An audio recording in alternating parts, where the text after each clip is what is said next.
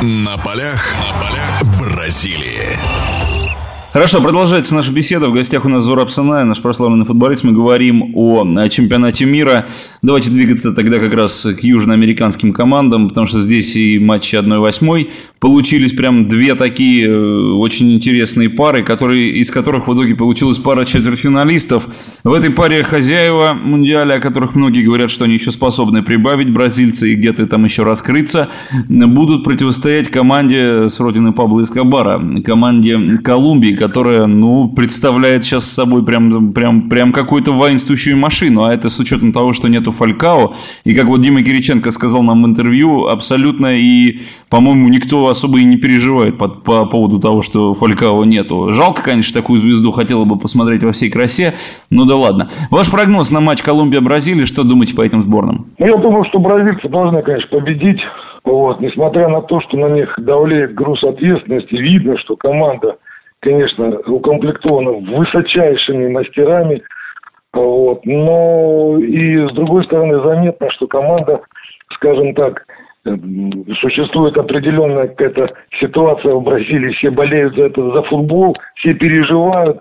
Вот это передается футболистам, естественно, немножко закомплексованы, скажем так, зажаты. Не чувствуется такой э, свободной игры. Вот. И все-таки, мне кажется, в этой паре должны победить бразильцы как хозяева чемпионата, плюс все-таки футболисты у них поклассней.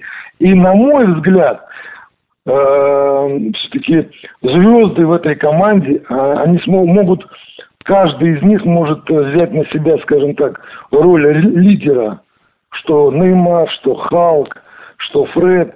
Вот. И еще кто-то может раскрыться по ходу чемпионата, по ходу игр. Поэтому мой прогноз все-таки, наверное, Бразилия.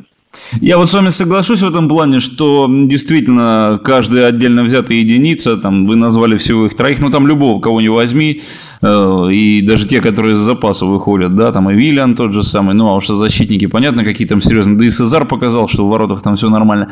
Э, что касается сборной Колумбии, вот я упомянул Фалькао, да, действительно, Фалькао персона номер один, но этой персоны нет, но они же показали нам колумбийцы, что они действительно командной игрой славятся. Другое дело, как будет складываться матч, но не кажется ли вам, что в принципе, в этой сборной, вот сейчас э, готовы ли они будут к тому, что если придется кому-то становиться лидером, вот этим паровозом, кто за собой потянет? Вообще, э, как вам игра колумбийцев, что о них скажете?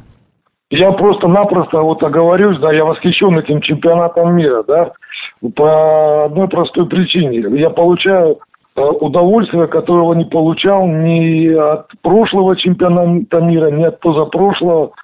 Вот э, настолько э, все, как бы, если можно так сказать, откровенно, откровенно э, в плане футбола.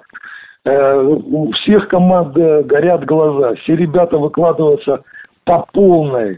То есть такого нет, что кто-то экономит силы, где-то там какая-то там турнирная борьба. Вот. Я думаю, что этот чемпионат мира будет ну, очень-очень долго еще обсуждать очень привлекательный. А что касается э, команды Колумбии, да, ну им просто не повезло с жеребьевкой. Если бы это была бы какая-то другая команда, э, даже Голландия, э, они бы вышли на Голландию, на Францию, я бы сказал, что там бы шансы были бы равны. Может быть, там чуть-чуть, чуть-чуть, там небольшая бы разница. Но так как это Бразилия, все-таки я думаю, что бразильцы в этой паре должны провести. Несмотря на то, что голланд... э, колумбийцы очень хорошее впечатление оставляют и именно командной игрой. Продолжение беседы через мгновение. Оставайтесь на радиомарафон.